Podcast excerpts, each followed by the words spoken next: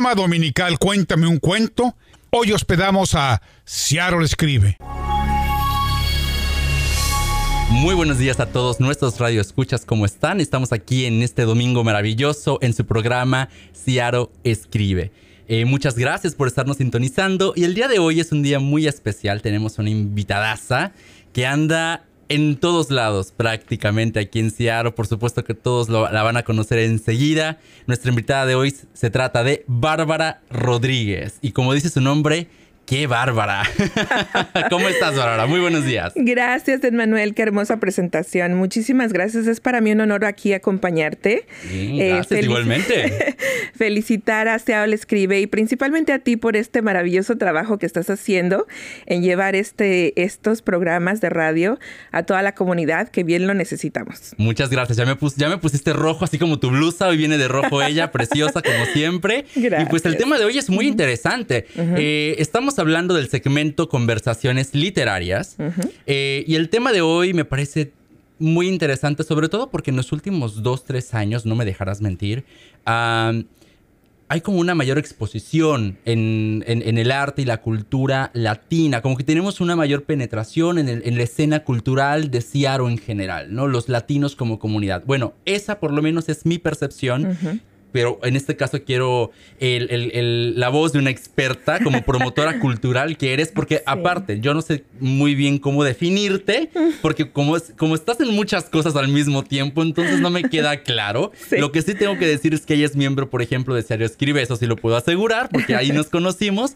pero aparte de eso, estás involucrada en muchas organizaciones, eh, normalmente latinas, pero en apoyo o en promoción de la cultura, el arte en general. Así es. Eh, siempre busco, ah, creo, soy fiel creyente de que tienes que buscar lo que te apasiona. Definitivamente. A mí me apasiona el arte y la cultura. No me considero experta en ninguna de las dos cosas, más sin embargo tengo esta em, cosquillita, ¿no? De, aprender de, donde se pueda, absorber como, absorber como esponjita. Entonces siempre trato de involucrarme y más que nada ayudar a los que ya llevan largo camino en esto a promoverlos. Se merecen ese, ese apoyo, ¿no? La verdad que tanto nos hace falta. Y como comentabas tú, fíjate que no sé si exactamente es que en los últimos años se esté dando más, porque creo que en el área del noroeste estamos desde hace más de 20 años, eh, de diferentes maneras artísticas, haciendo pues presencia, ¿no? Creo yo que en esta época que estamos viviendo con la, con la administración que tenemos, ahí sí es donde nos tenemos que defender, ¿no? Y qué mejor hacerlo que con el arte. Eso me gusta. Te voy a decir una cosa. Em, independientemente de la protesta, independientemente de los movimientos de activismo social, a los cuales yo respeto completamente, eh, pero esta parte de también tenemos que hablar desde la parte artística y cultural, demostrando y compartiendo lo que representamos muchas veces, lo que somos muchas veces, que eh, las otras comunidades o el resto de la comunidad en este país nos conozca también de en, esa faceta artística y cultural es muy importante, ¿no? Yo creo que es como que una parte, es como que luchar eh, o enfrentar una guerra de una forma diferente. Y fíjate que va muy ad hoc con el tema que escogiste el día de hoy, de conversaciones literarias, porque es una manera también de tener un diálogo, de una conversación, de yo te comparto lo que yo eh, con orgullo llevo de mi cultura para que entiendas y tengas una mejor opinión o perspectiva. Esa famosa maleta que todos traemos cargando cuando emigramos a cualquier parte del mundo, ¿no? Yo siempre lo he dicho, siempre eh, el, mexicano, yo como mexicano, pero creo que el latino en, general, el latinoamericano, siempre carga una maleta llamada cultura, con un compendio de lenguas, eh, eh, tradiciones, costumbres, eh, comida, ¿no? Tus platos con los que creciste, que tanto amas, que tanto adoras. Y son esas, esas cosas que siempre llevas contigo mismo y las compartes a la comunidad, porque aparte creo yo que los latinoamericanos somos como que una cultura, o bueno, somos culturas abiertas, ¿no? Porque somos muchas y somos muy diversas, em, pero somos culturas muy abiertas. Nos gusta mucho compartir, ¿no? Este, compartir la sobremesa. Exactamente, sobre todo la sobremesa, esas sobremesas que se pueden ir horas y horas y nos seguimos hasta las seis de la mañana, ¿no? Definitivamente, y pues bueno, todo esto, este, para todos los radioescuchas ya más o menos se pueden dar una idea del tema de hoy, que es ¿quiénes somos? El rostro latino cultural de Seattle. ¿Quiénes somos, Bárbara, para ti actualmente eh, el rostro latino cultural de Seattle? Fíjate que es una pregunta muy interesante. Somos tanto que no sé si tengo las palabras exactas para definirnos, pero definitivamente hoy somos fuerza, somos mucho talento. este, em, y, bueno, es, ya es tanta la variedad que tenemos eh, y tanto lo que queremos representar de nosotros mismos también, ¿no? Eh, empezar a identificarnos o a reconocer em, lo que no reconocíamos antes, ¿no? En el caso de los mexicanos, por ejemplo, somos muy orgullosos que eh, de ciertas cosas, ¿no? Los bailes, la comida, como lo mencionábamos. Pero, por ejemplo, es muy importante la afrodescendencia, y, pero no la reconocíamos antes, ¿no? Es últimamente en los en los años más recientes que vamos reconociendo esa parte, ¿no? Eh, pero somos el, lo que le llaman aquí el melting pot. Ajá, exacto. ¿Verdad? Somos una mezcla maravillosa Ah, precisamente comentaba con alguien ayer, este, nosotros eh, somos mucho de caldos, ¿no? Entonces somos este caldo exquisito que tiene muchos ingredientes, muchos sabores. Una especie de pozole. Exacto. sí, este, es que la verdad somos tanto, ¿no? En el caso de, de aquí del área de Seattle y del arte y la cultura, tenemos representación en todo tanto en teatro como en literatura, como en este danza, ¿no? Tenemos, por ejemplo, bailadores de bronce que ha estado aquí por 50 años. 50 años. 50 Los bailadores de bronce. Wow, eso no me lo sabía. Y es un grupo que se formó este pues de la Universidad de Washington, ¿no? entonces, este eh, sí, entonces si te das cuenta cuando dicen, bueno, no estamos aquí hace tanto, no, sí, sí estamos, ¿no? Sí tenemos presencia. vamos buscando y vamos encontrando y nos vamos maravillando de tantas cosas que tenemos aquí en el Pacífico Noroeste. Entonces, por ejemplo, en este caso, podríamos decir de que estamos como comunidad en general cosechando lo que ya se sembró. Sí, definitivamente. Definitivamente.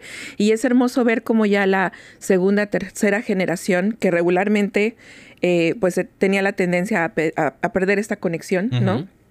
por querer asimilarte a la cultura de aquí, este, está retomando, ¿no? Esto de que, no, ahora con más orgullo lo, lo digo, ¿no? Que soy, no sé, mexicana, colombiana y de todo lo que vemos, ¿no? Porque no solamente los mexicanos, pero este, eh, que ya también estas generaciones nuevas están... Eh, pues retomando el aprender su idioma este, de sus ancestros, ¿no? Que en el caso en español.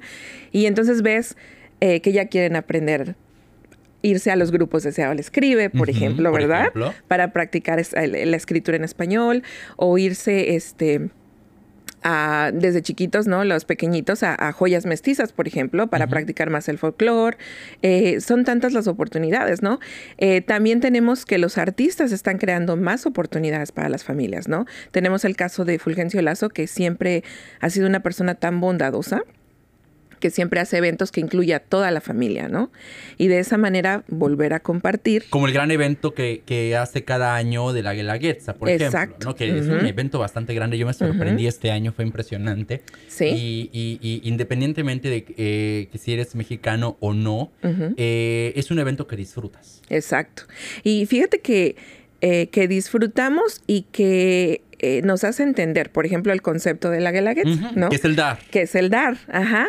Entonces, este, hay veces que queremos participar y decimos, bueno, podemos hacer esto, podemos hacer el otro, se pueden hacer miles de cosas, pero entonces siempre eh, ubicarnos en, el concepto, en este caso de la guelaguetza, pues bueno, dan el delicioso mole, ¿no? Con el arroz, eh, el agua este año estuvo deliciosa con eh, la limonada de chía, este, amaranto también hubo, ¿no? Este, entonces reconectar con nuestras raíces, ¿no? Con ese, con ese tipo de alimentos que tenían nuestros ancestros, ¿no?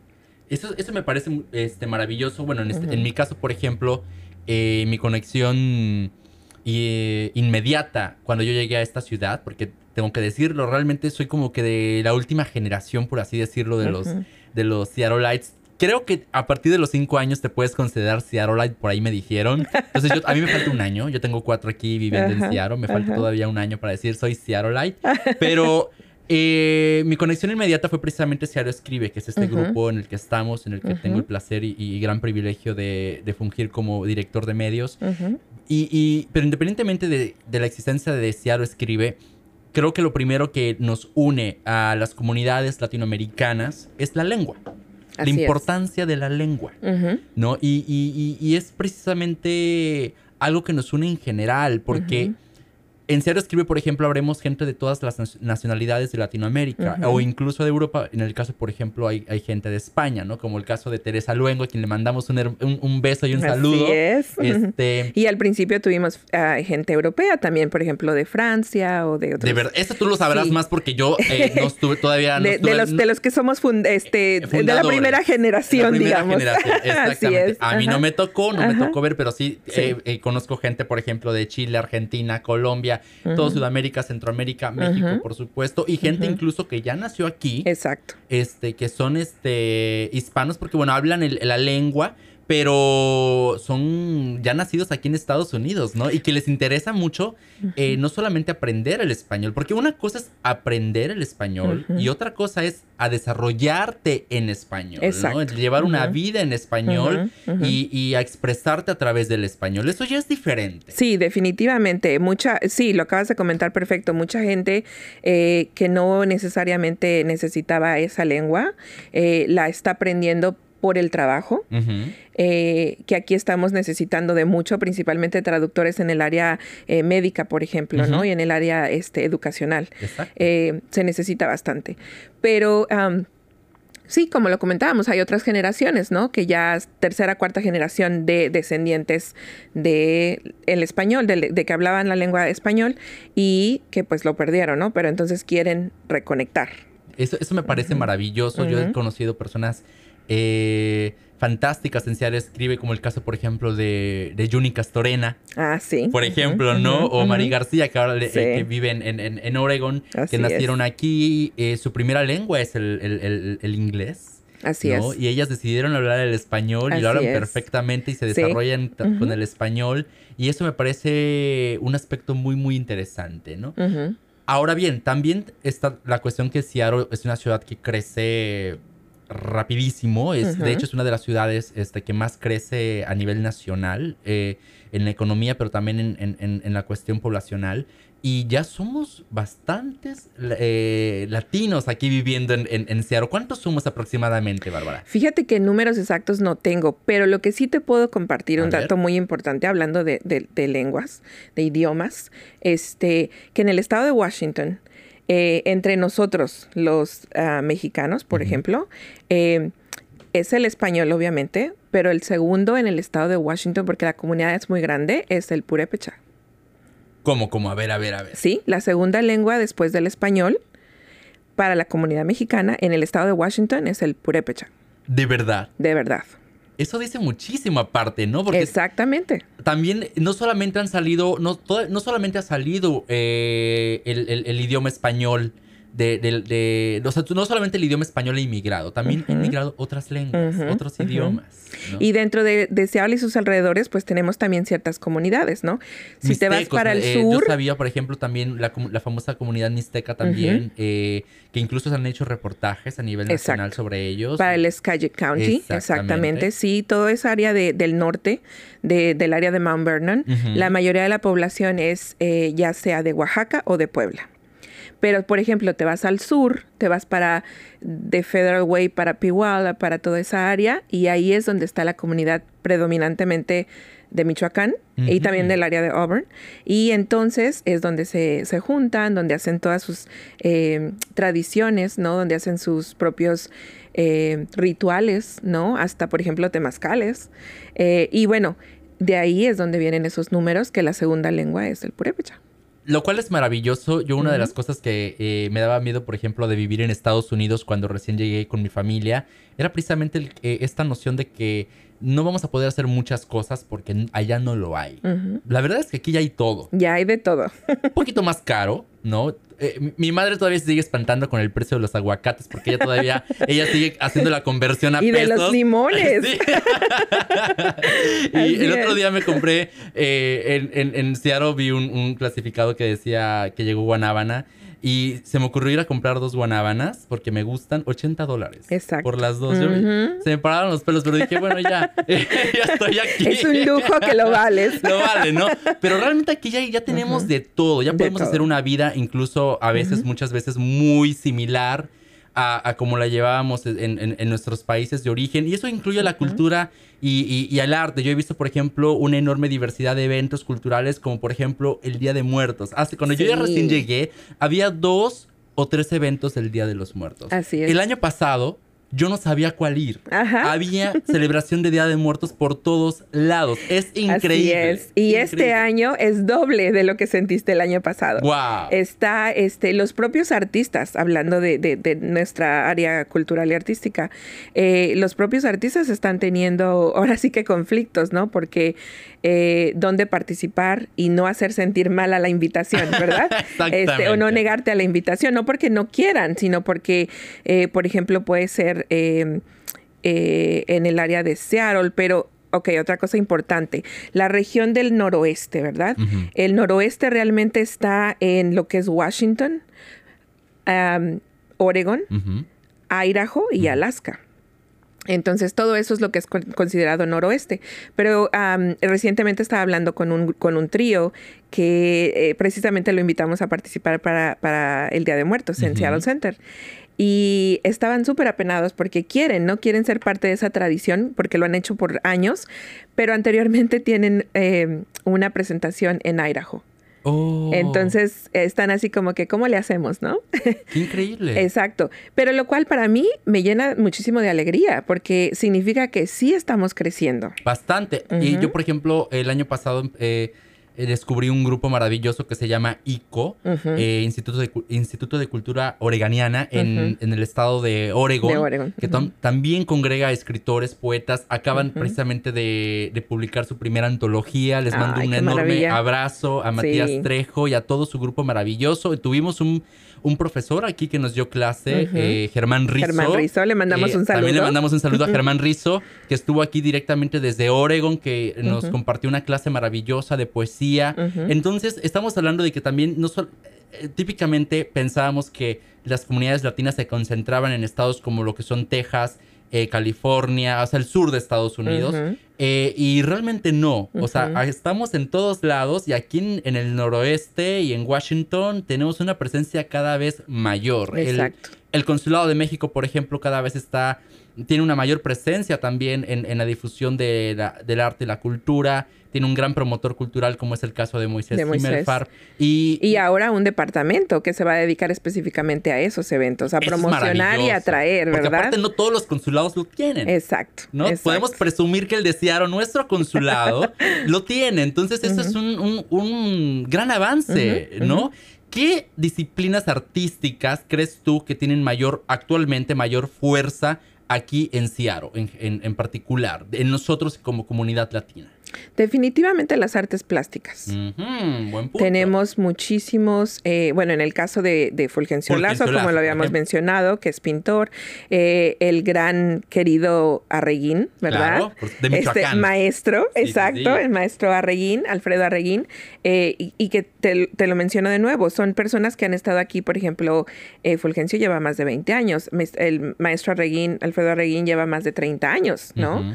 Este y bueno, tenemos otros casos ya en el área, por ejemplo, muralistas. Está René Julio, que también lleva mucho tiempo por aquí. Este, en realidad son tantos, uh, tanta la presencia que tenemos en, Ahora, si nos vamos a Latinoamérica, por ejemplo, tenemos también a, Blanca Santander, una, pintura que también es muy reconocida. Este, su arte es maravilloso, ¿no? Este, y, y estamos hablando que han expuesto fuera de, Washington también, ¿no? O en museos de diferentes... Este... O en galerías este, que típicamente no presentan arte latino. Exacto. ¿No? Yo de repente estás eh, viajando... Eh, hace poco estuvo un artista también plástico de Oregon, no, eh, no recuerdo su apellido, su nombre, creo que se llama William, y lo vi, lo vi, En la galería Art Exchange. Exacto, pasé por la galería sí. Y vi, me pareció maravilloso porque aparte estaba su, en la vitrina, la, vitrina principal, expuesto su arte. Entonces me pareció magnífico y dije, wow. Exacto, no, tienes toda la razón. Eh, fue un show impresionante. Estuve presente, tuve la suerte de estar presente. ¿Cómo se llama, perdón? William, como lo, mencionaste. Y también este, es importante mencionar que tenemos este grupo que es La Sala, ¿verdad? Que es un grupo de artistas. Allá iba, de diferentes, exacto, de diferentes, este... Eh, pues tipo de, de, expresiones, pero que están trabajando para traer estos eventos también, ¿me entiendes? Entonces eh, fue, fue una combinación de la sala este, trayendo a, William desde... Qué maravilloso trabajo el que hace, por ejemplo, la organización de la sala. Yo no sé quién la lleva o cuántos la llevan. Siempre que me conozco gente diferente y me dicen, soy de la sala, de la sala, yo digo, wow, hay mucha gente en la sala. Es que depende del proyecto. Sala está bastante llena. Sí, está, exacto, está bastante llena. Y la verdad es que depende del proyecto, también es como tienes que jugar el rol, digamos, ¿no? Porque ahorita por ejemplo, estamos en, los diálogos, hablando de diálogos. Yo estuve en uno, por cierto, de, este nuevo centro que espero que, se haga muy pronto. Que se lleve a cabo. Latinx Northwest. Me parece un, concepto muy interesante y aparte es esto, ¿no? Esta, esta unificación de varias organizaciones, porque también ese es un punto muy, muy importante que, hay que discutir, yo creo. Hay tanta diversidad y ya hay tantas cosas, tantas opciones, que a veces el hacer que cada quien esté trabajando por su cuenta y en eventos distintos, creo que tal vez puede resultar contraproducente. Y por eso tal vez es muy importante el, ok, vamos a, simplificar las cosas, vamos a unir organizaciones para hacer mejor eventos mejor trabajados, mejor apoyados, con, con, más presencia y con mejor calidad en varias organizaciones al mismo tiempo. Estoy de acuerdo contigo al 100%. Eh, bueno, primero mencionar que este, estas conversaciones, diálogos que se tuvieron, eh, el, grupo que se formó de, alianzas, que es la Sala, Latino Community Fund y Amistad School, Seattle, eh, a esa alianza se le nombró Latinx Northwest. No será el nombre del de el lugar que se construya o, que se tome posesión, digámoslo así. Ya, ya. Eh, hub, como ahora le llaman por estos días, ¿no? La terminación. Entonces, eso solamente fue una alianza que se formó y ese es el nombre que se le da, más no el nombre que será del lugar.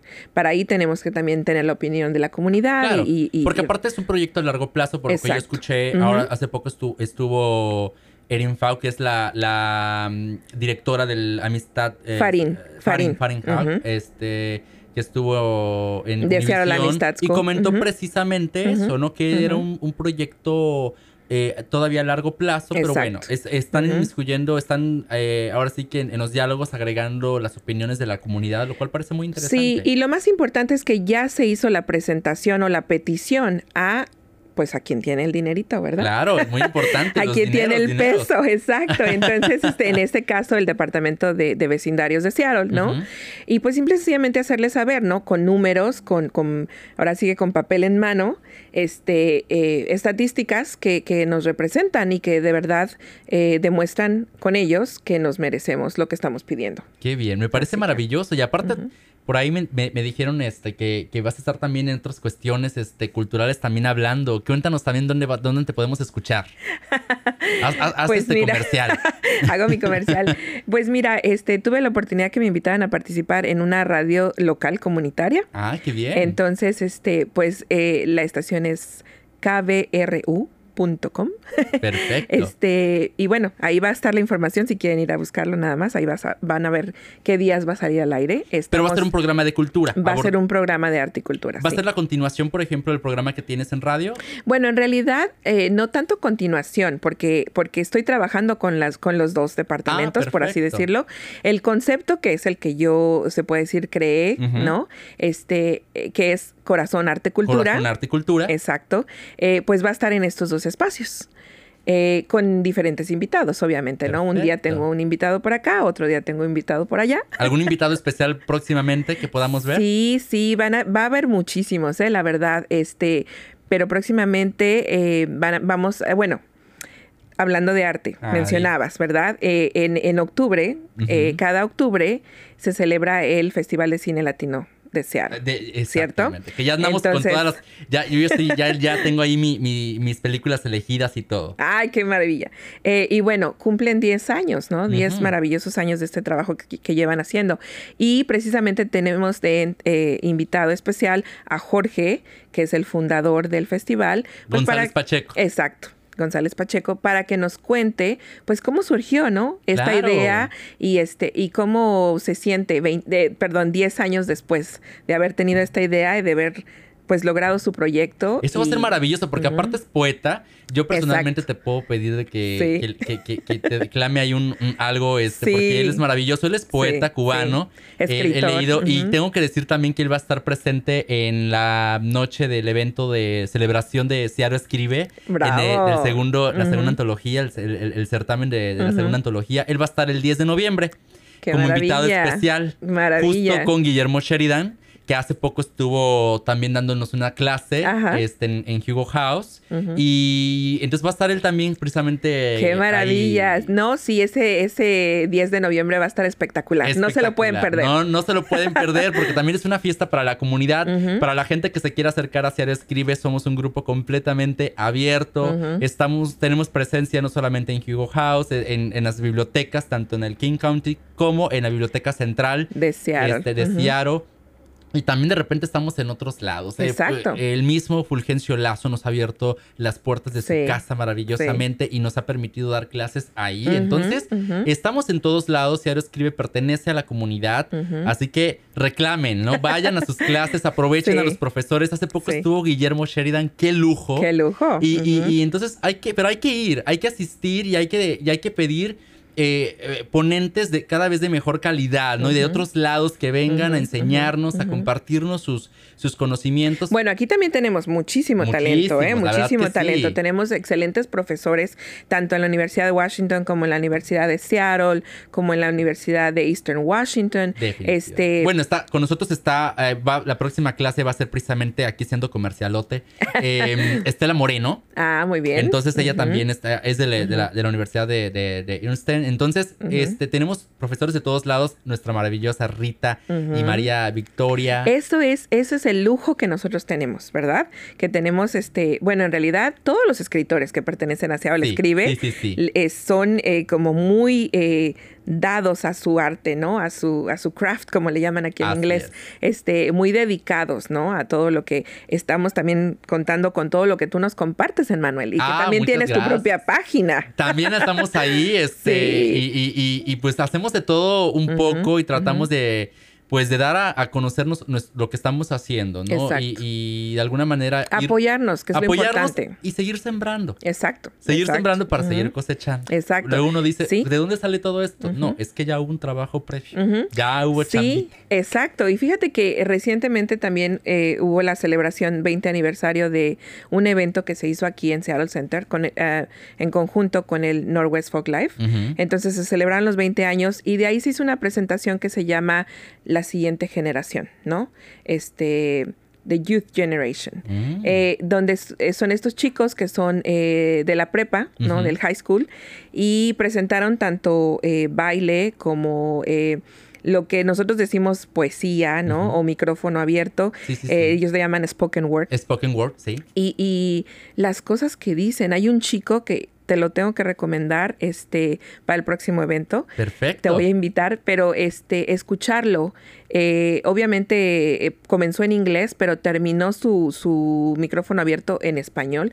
Y esa emoción que ves, ¿no? Que de estas siguientes generaciones. Son los que nos van a revelar, Bárbara. Son los que nos van a revelar. Entonces, pero para que eso suceda y para que suceda de la mejor manera, nosotros tenemos un gran compromiso en este caso de enseñar de la mejor forma. Siempre con la mejor, buscando la mejor calidad en todo lo que hacemos y, siempre enfocado en, seguir apoyando y, ir creciendo, que es lo más importante. Muchas Como lo mencionábamos, no, gracias a ti. Para mí fue un placer acompañarte este, y divertirnos el día de hoy juntos. Eh, pero más que nada, estas colaboraciones que van a seguir de aquí en adelante, eh, no solo entre nosotros, entre todos debemos de colaborar de diferentes maneras, eh, pero pues gracias, gracias por el trabajo que están haciendo en difundir tanto también a los artistas locales como lo que es la escritura y la literatura en el Pacífico Noroeste. Definitivamente. Y a todos los radioescuchas, Muchas gracias por estarnos ahora sí que sintonizándonos. Eh, los esperamos el próximo domingo con un programa muy, muy, muy, muy especial. Y bueno, ya saben que nos pueden también escuchar en nuestra página ciaroescribe.org y también recuerden que somos un segmento invitado de Cuéntame un cuento que es este, un programa especial de la UNAM Ciaro. Y también queremos agradecer al Rey 1360 por este gran espacio. Muchas gracias a todos. Hasta la próxima.